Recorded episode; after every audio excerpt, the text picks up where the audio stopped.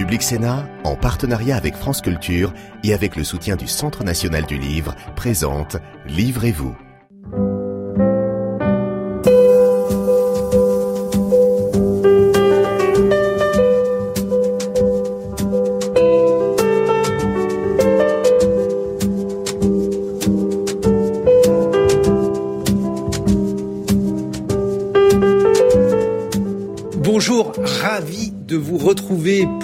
Livrez-vous l'émission littéraire de Public Sénat. Aujourd'hui, c'est un moment important. Président, bonjour. Bonjour Guillaume. Jean-Noël Jeannet, c'est le 20e prix du livre d'histoire du Sénat. Peut-être d'ailleurs, avant de nous dire, parce qu'il faut ménager du suspense, avant de nous dire qui est lauréat ou la lauréate de ce prix, il faut nous rappeler dans quelles conditions il a été créé. Il a été créé il y a une vingtaine d'années, c'est le 20e choix que nous venons de faire euh, aujourd'hui. Euh, il a été créé euh, avec comme président à l'époque le grand historien qui était René Raymond. Et quand il est mort, on m'a demandé de lui succéder.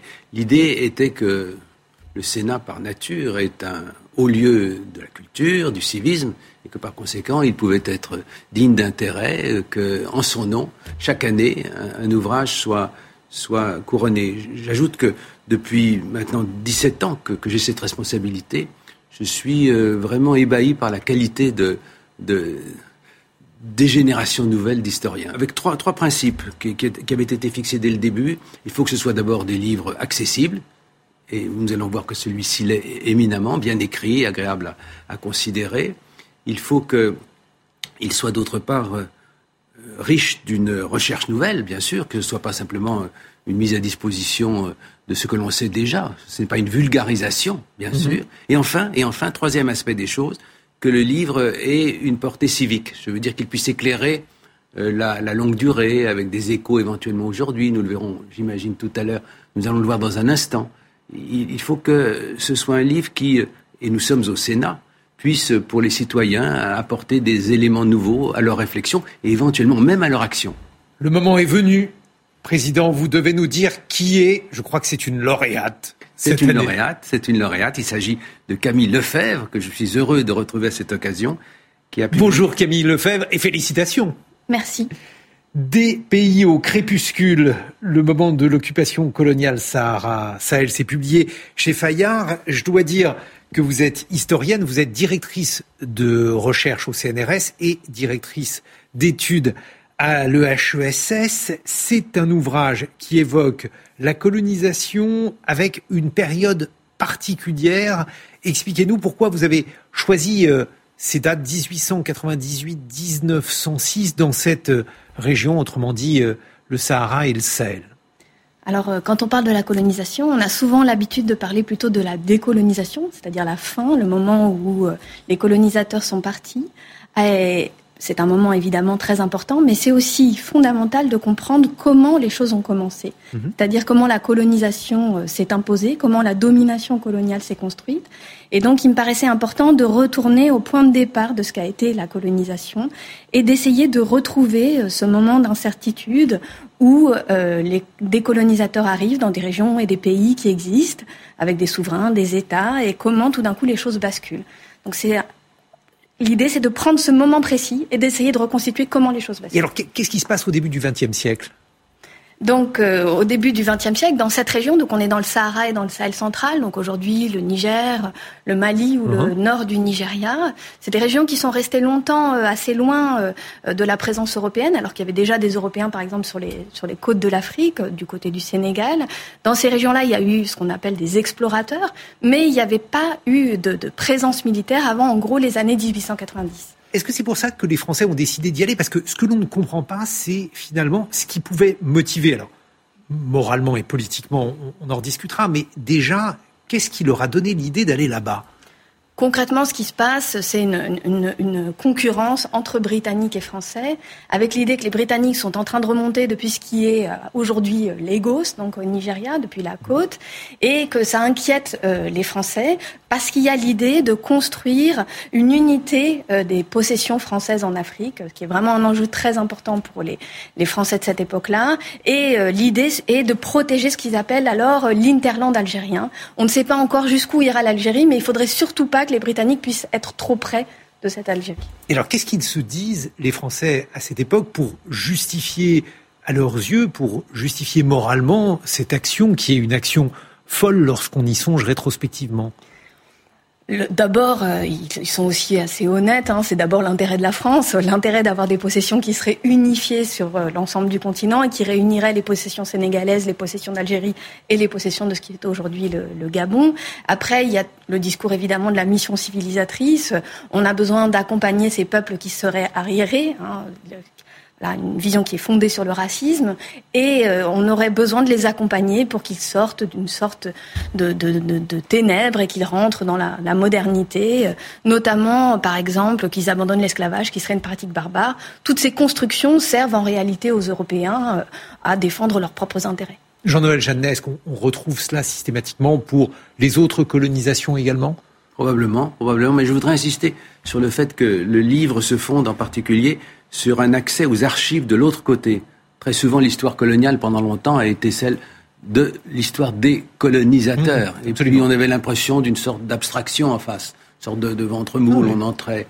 Euh, Camille Lefebvre a, été dans les archives, euh, à Niamey notamment, elle lit l'arabe, je serais trop modeste, je pense, pour le, dire, et, et le Haoussa. Ça, c'est encore plus impressionnant. Et par conséquent, il y a de ce point de vue-là une, vision euh, qui est répartie entre les deux côtés et qui évite d'ailleurs euh, le manichéisme, les méchants français, les méchants colonisateurs qui arriveraient chez, des gentilles populations originales. Et vous rappelez à quel point ces sociétés, les deux grands sultanats que vous évoquez, sont fondés sur l'esclavage, ce qui donne d'ailleurs une justification, à un moment donné, parfois ambivalente, aux colonisateurs. Nous venons défendre les populations que vous opprimez. Et c'est un point que je trouve très, très, très intéressant et enrichissant dans votre ouvrage. Alors, effectivement, Camille Lefebvre, que se disent ces euh, peuples colonisés lorsqu'ils voient donc euh, arriver ces Français?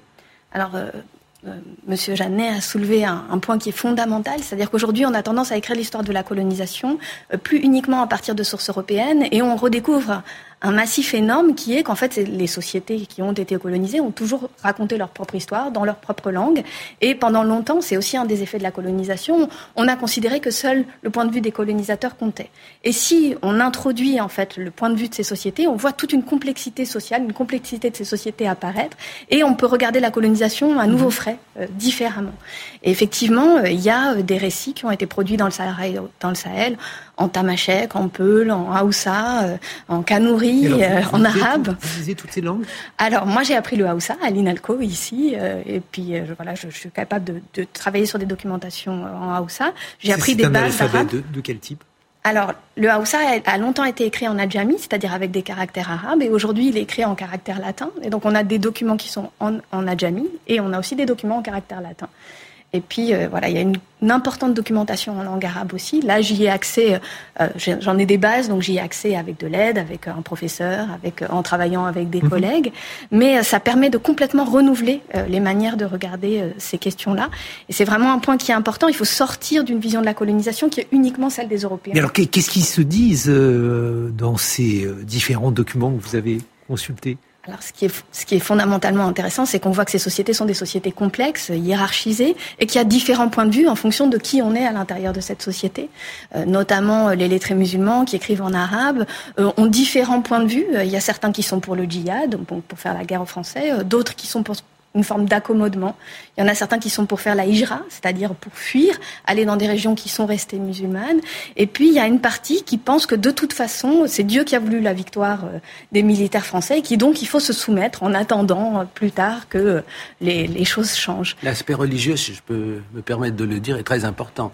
Pourquoi? L'usage, l'usage, vous allez l'expliquer, que les colonisateurs font de l'islam il y a une ambiguïté assez forte euh, chez les Français euh, autour de la question de l'islam, qui date déjà de ce qui s'est passé en Algérie et de ce qui s'est passé au Sénégal. Une partie des militaires français vont considérer qu'il y a un intérêt à utiliser l'islam comme un outil de colonisation. Ils considèrent par exemple qu'on peut plus parler à un lettré musulman, que c'est quelqu'un qui a le même type de valeurs que nous, certains de ces militaires français sont aussi issus de grandes familles catholiques, voire royalistes. Et donc, ils ont l'impression qu'ils sont en quelque sorte un terrain d'entente avec, avec ces lettrés.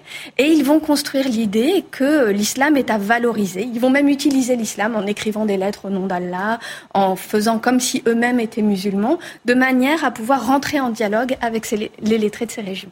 Et oui, parce qu'en fait, on, voit euh, une sorte euh, d'inversion complète du rapport à l'islam. C'est ça qui est euh, particulièrement étonnant dans votre ouvrage, Camille Lefebvre. Disons que ce n'est pas l'idée que l'on s'en fait aujourd'hui.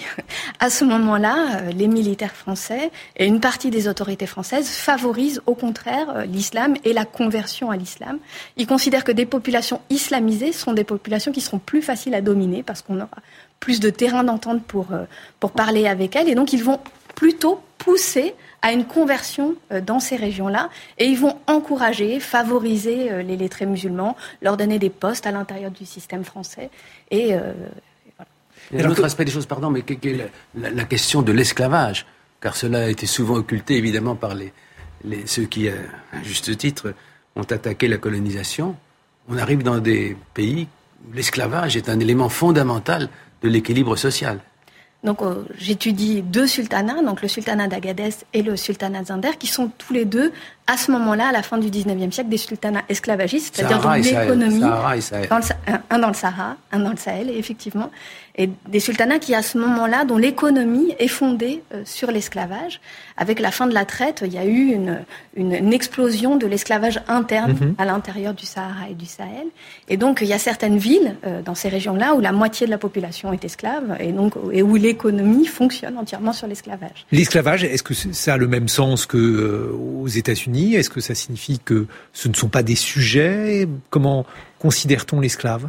C'est beaucoup plus compliqué. Effectivement, on est dans une gradation des formes d'esclavage. On peut avoir effectivement un esclavage de plantation, c'est-à-dire euh, voilà des esclaves comme aux États-Unis qui sont au champ, mais ils ont toujours un espace de liberté bien plus fort qu'aux États-Unis, au sens par exemple où ils ont le droit de cultiver leur champ pour eux-mêmes, une partie de leur champ, et donc de gagner un peu d'argent et à terme potentiellement de pouvoir se libérer. Mais surtout, ce qui est très intéressant dans cette région, c'est qu'il y a aussi toute une élite esclave, euh, très important. Les principaux euh, généraux des armées sont très souvent des esclaves, des esclaves qui eux-mêmes peuvent posséder des centaines d'esclaves. Et donc, euh, il y a à l'intérieur du, du, système de gouvernement une présence de l'esclavage très forte, avec des gens qui sont des gens à la fois très riches et très importants, mais qui sont de statut servile, donc ils peuvent être revendus par le sultan du jour au lendemain. Et l'on voit donc effectivement qu'on a affaire à une société qui est extrêmement complexe, qui contraste avec la représentation que vont s'en faire euh, les colonisateurs, parce que c'est ça aussi qui est euh, très étonnant, c'est qu'on a donc euh, à la fois ces sociétés qui sont extrêmement codifiées, qui sont très éloignées aussi de notre forme d'organisation sociale, et puis la manière dont ceux-ci sont, on dit, essentialisés. Qu'est-ce que ça veut dire? Ça veut dire que euh, ce qui fonde la colonisation, c'est quand même d'abord toujours le racisme. Et donc la manière dont on voit ces sociétés est fondamentalement organisée autour du racisme.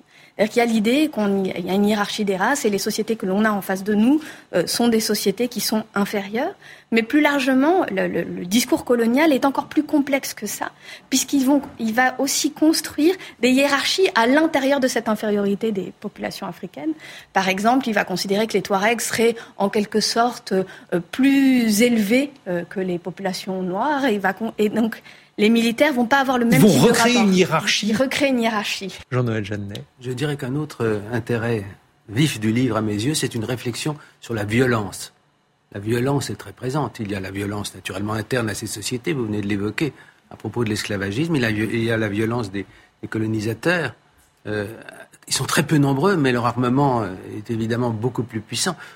Vous rappelez qu'ils sont quelques dizaines, 80 avec 600 tirailleurs. Donc très peu de gens qui arrivent pour conquérir cette, cette région. Et, puis il y a la violence qui est dominée par la hiérarchie, qui est tenue depuis la métropole. Et puis à certains moments, une sorte de, de, paranoïa qui, explose, une sorte, ça, devient, je dirais pas romanesque, mais dans les, les plus noires couleurs. Et cette, cet euh, épisode, vous les chanoines que, que, que, vous évoquez, est à cet égard euh, terrifiant. C'est un peu aguirre. Ce sont des gens qui tout à coup perdent le sens des hiérarchies, décident de, de devenir les souverains de ce lieu qu'ils imaginent et, qu'ils partent de, qualité, euh, en fait, euh, qui est marquée par leur propre folie. Ce qui est vraiment important, je pense, de comprendre, c'est ce qui fait la colonisation, elle est toujours fondée dans toutes les sociétés, dans tous les lieux, sur une très grande différence entre le nombre de colonisateurs et le nombre de colonisés. Il y a toujours beaucoup moins de colonisateurs qu'il n'y en a de colonisés. Donc la question fondamentale, c'est de comprendre comment ça fonctionne, c'est-à-dire comment on réussit à imposer une domination qui est toujours basée sur une infériorité numérique. Et là, l'enjeu de la violence, il est central, parce que c'est justement par des épisodes de violence paroxystiques extrêmement important que va se produire des formes de, de, trauma ou qui vont bouleverser les populations et qui vont faire qu'ensuite elles ont peur, même quand les colonisateurs n'agissent pas de manière violente au quotidien. Il est temps maintenant d'accueillir l'invité qu'on n'a pas pu inviter. Et cet invité, il se trouve d'ailleurs qu'on en a déjà parlé euh, dans cette émission, c'est Joseph Conrad son roman probablement le plus connu, Au cœur des ténèbres. Il a été publié en 1899 en anglais, c'est-à-dire exactement dans la période euh, qui vous intéresse, Camille Lefebvre. Et il parle exactement de, ce qu'on vient de, décrire, c'est-à-dire euh, ce moment où les, des militaires venus d'Europe arrivent dans ces régions et vont euh, agir d'une manière extrêmement violente et vont parfois perdre le contact avec leur propre hiérarchie, avec leurs propres, avec leurs propres instructions. et là, c'est un, un, point important. Une question aussi pour comprendre la colonisation, c'est de se demander est-ce que la violence, elle est systémique, elle fait partie. Systémique, qu'est-ce que ça veut dire? C'est-à-dire, est-ce qu'elle fait système? Est-ce que, par exemple, la violence qu'on voit avec vous les chanoines, elle a, elle, a eu lieu ailleurs? Ou est-ce qu'elle est euh, liée à des individus? Et c'est important de penser que la, violence, elle fait partie du système de la colonisation. Elle fait partie. De on ne peut pas imaginer la colonisation sans violence. Sans violence, non. Par contre, ça ne veut pas dire que la violence a lieu tout le temps et à tous les moments. Et donc, ça, c'est un point important. Ça veut dire que, par exemple, le discours égalitaire euh, de la France, il est euh, transposé là-bas? Alors, il est transposé, mais il n'est jamais appliqué. C'est aussi un des principes de la colonisation. Il y a une, une, différence fondamentale entre les discours qui sont produits par les colonisateurs et ce qu'ils mettent en œuvre concrètement sur le terrain avec les populations. Il y a quand même une différence, pardon, avec toutes les colonisations qui euh, parcourent l'histoire du monde. C'est qu'il y a là au moins quelque chose comme une bonne conscience, naturellement, en partie hypocrite, mais qui du même coup entraîne forcément des, des comportements qui ne sont pas tous de, de violence brute. Alors, il faut aussi penser que là, là on parle d'un moment qui est un moment d'extrême violence et qu'ensuite, euh, il y a eu différents moments à l'intérieur de la colonisation. Hein. Là, c'est le, le, moment de, de, de, de, prise du territoire, d'invasion, de, mise en place de la domination. Il y a d'autres moments où la colonisation a agi différemment et a évolué au cours de la période. Et puis, Jean-Noël Jeannet, puisqu'il s'agit de parler de livres, je crois que ce livre que vous avez publié, L'argent caché désormais disponible en poche. Alors là, on est dans une période voisine de celle de Camille Lefebvre. C'est le XXe siècle en France métropolitaine cette fois-ci. Et vous vous intéressez au milieu d'affaires. Euh, oui, j'avais travaillé sur un maître de forge qui s'appelait François de Vindel dans l'entre-deux-guerres. Et tout autour, j'avais vu apparaître des sujets que j'avais trouvés dignes d'intérêt, qui tous étaient regroupés autour de l'idée que pèsent les milieux d'affaires dans la vie démocratique, sujet de toujours. À la fois tâcher de débusquer... Sujet tout à fait actuel. Sûrement, mais vous savez, j'aime bien les concordances des temps. je vais vous en parler. Je, vous précède. À la fois ce qui s'est vraiment passé comme influence, mais il y a beaucoup d'autres influences qui pèsent sur la politique, mais celle-ci est intéressante à débusquer. Et, d'autre part, les mythes qui entourent cela. Et comme vous savez, en histoire, les idées fausses sont aussi importantes que, que, les, que les réalités vraies, que les faits vrais alors fausse en partie ou pas fausse, j'essaye de débusquer dans toute une série de cas ce qui s'est vraiment passé et ce qu'on en a dit. Par exemple, les 200 familles. Enfin, je ne vais pas développer Les 200 familles, qu'est-ce que c'est? 200 familles, c'est une expression qui avait été adoptée au début des années 30 euh, dans un congrès radical qui consistait à dire que les 200 régents de la Banque de France, qui à l'époque étaient, étaient privés, représentaient ce qu'il y avait de plus intense dans la domination économique et financière des, plus riches héritiers et des plus riches entrepreneurs sur une société. C'était un mythe dans la mesure où ils n'ont jamais gouverné comme une pieuvre qui, avec une sorte de, de, cohérence intellectuelle et de cohésion sociale, aurait, aurait tiré les ficelles. Certains l'ont cru, et je, l'évoque. Mais ce qui est vrai, c'est que dans certains cas, la Banque de France, par exemple, a pu jouer un rôle. Elle a fait tomber le cartel des gauches des Rio en 1924. Comment? Pourquoi? Voilà qui mérite d'être regardé de près avec un mélange d'intérêt civique et, si possible, de sérénité d'historien il est temps maintenant d'accueillir notre lecteur.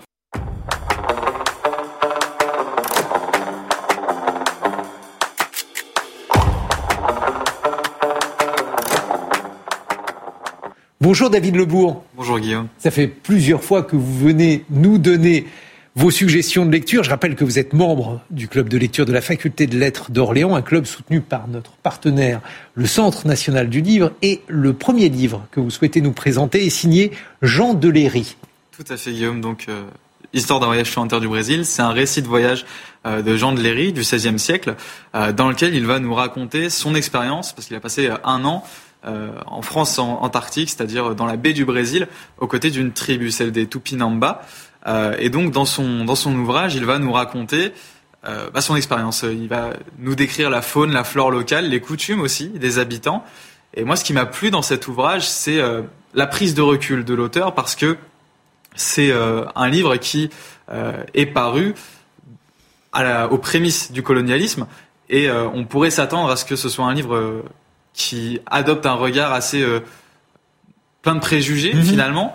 Euh, alors que Jean de Léry, en fait, euh, Claude Lévi-Strauss dit à son sujet qu'il qu'il adopte un regard nouveau par rapport à ça, parce qu'il va prendre suffisamment de recul pour ne pas émettre de jugement quant aux populations et à leurs coutumes. Il est question de, cannibalisme notamment, et c'est le seul moment où il est un petit peu, il exprime un petit peu de dégoût, mais à part ça, il est très neutre par rapport à ce qu'il observe. Il se pose en spectateur contemplatif, admiratif même. Euh, il décrit sans émettre de jugement, et c'est quelque chose, euh, c'est assez ponctuel, je trouve, dans la littérature par rapport euh, à cet autre qu'on appelle sauvage dans l'œuvre. c'est quelque chose d'assez éphémère qu'on retrouve peu, et c'est un, un regard rafraîchissant par rapport au sujet. Camille Lefebvre. Alors, euh, ça me donne l'idée d'inviter les téléspectateurs à venir voir l'exposition qui a lieu en ce moment euh, à la BNF, justement sur l'exploration euh, scientifique. C'est pas exactement la même puisque c'est celle du 19e siècle, mais qui essaye justement de comprendre comment les explorateurs ont travaillé sur le terrain avec les populations un peu partout dans le monde et comment on peut aujourd'hui analyser ce, ce regard de l'Europe porté sur le reste du monde. Deuxième suggestion de lecture, alors, ce n'est pas Candide et Voltaire, c'est euh, Candide de Voltaire. De Voltaire. Euh, donc Candide de Voltaire, c'est un grand classique de la littérature française. Euh, c'est un conte philosophique dans lequel Voltaire nous raconte le voyage initiatique de Candide, un personnage aveuglé par son optimisme.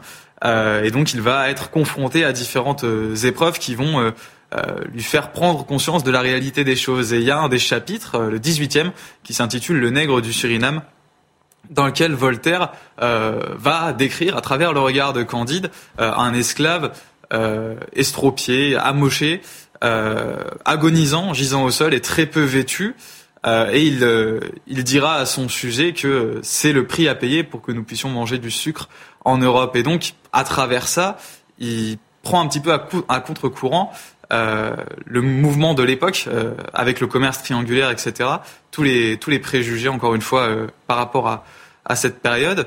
Et je trouve que c'est assez révélateur de, du mouvement entrepris par les philosophes des Lumières. C'est quelque chose qu'on retrouve également chez Diderot, avec son supplément mmh. au voyage de Bougainville, qui, pareil, en adoptant la, la voix d'un vieux Tahitien, va parvenir à attaquer en fait son lectorat, les Européens, par rapport au au sujet du colonialisme et de l'esclavage, par extension. Jean-Noël, une remarque sur euh, Voltaire, sur Candide Sur Pangloss, euh, optimisme ou non euh, Sur le jardin, je alors ne sais pas. une remarque tout simplement sur l'invitation que vous m'aviez faite il y a deux ans, puisque nous avions primé le livre remarquable de Charlotte de Castelnau, qui racontait l'histoire de Pascoa, qui avait deux maris, c'était une esclave entre l'Angola, le Brésil et le Portugal, qui déjà posait les questions de, de, ces relations, de ces incompréhensions, de ces mythologies croisées. Oui, avec une forme d'invention finalement euh, du relativisme et de l'anthropologie, euh, une manière de poser un regard euh, sur l'autre qui est un regard de compréhension et pas effectivement d'essentialisation, comme vous disiez tout à l'heure. Oui, mais on peut aussi se dire que même dans ce regard scientifique, même dans ce regard qui cherche à, critiquer, il faut quand même avoir conscience qu'il y a encore des manières de voir ces sociétés qui sont aussi des manières de les mettre à distance, de les exotiser, euh, même si elles sont, on n'est pas complètement dans l'essentialisation coloniale. Et par exemple, euh, il y a un point qui est important à mon avis, c'est de faire attention à nos, nos vocabulaires à nous euh, d'aujourd'hui, la manière ben, dont on utilise un certain nombre de mots encore aujourd'hui qui sont des mots coloniaux, indigènes, pacification. mais bon, là, on a parlé de nègres, de sauvages, on les utilise plus, mais il y a d'autres mots, je pense aujourd'hui, qui dans nos vocabulaires sont encore liés à la colonisation et qu'on pourrait écarter. Merci beaucoup, David Lebourg, pour euh, vos suggestions. Bravo, Camille Lefebvre. Des pays au crépuscule, le moment de l'occupation coloniale, c'est publié chez Fayard et donc c'est le 20e prix du livre d'histoire du Sénat, n'est-ce pas Jean-Noël Jeannet? Je ne me suis pas trompé. Et euh, je ne me tromperai pas en disant que ce livre, L'argent caché, votre livre, est donc euh, publié en poche. je parle, je parle en postface de, de, de, de l'argent électoral, ce qui est tout à fait d'actualité. Il y a une postface inédite. Oui, qu'est-ce, qu'est-ce qui est arrivé? Comment les choses ont-elles évolué pour notamment euh, assurer le financement des, des campagnes électorales, chose importante en démocratie Ça peut avoir son importance. À très bientôt sur Public Sénat.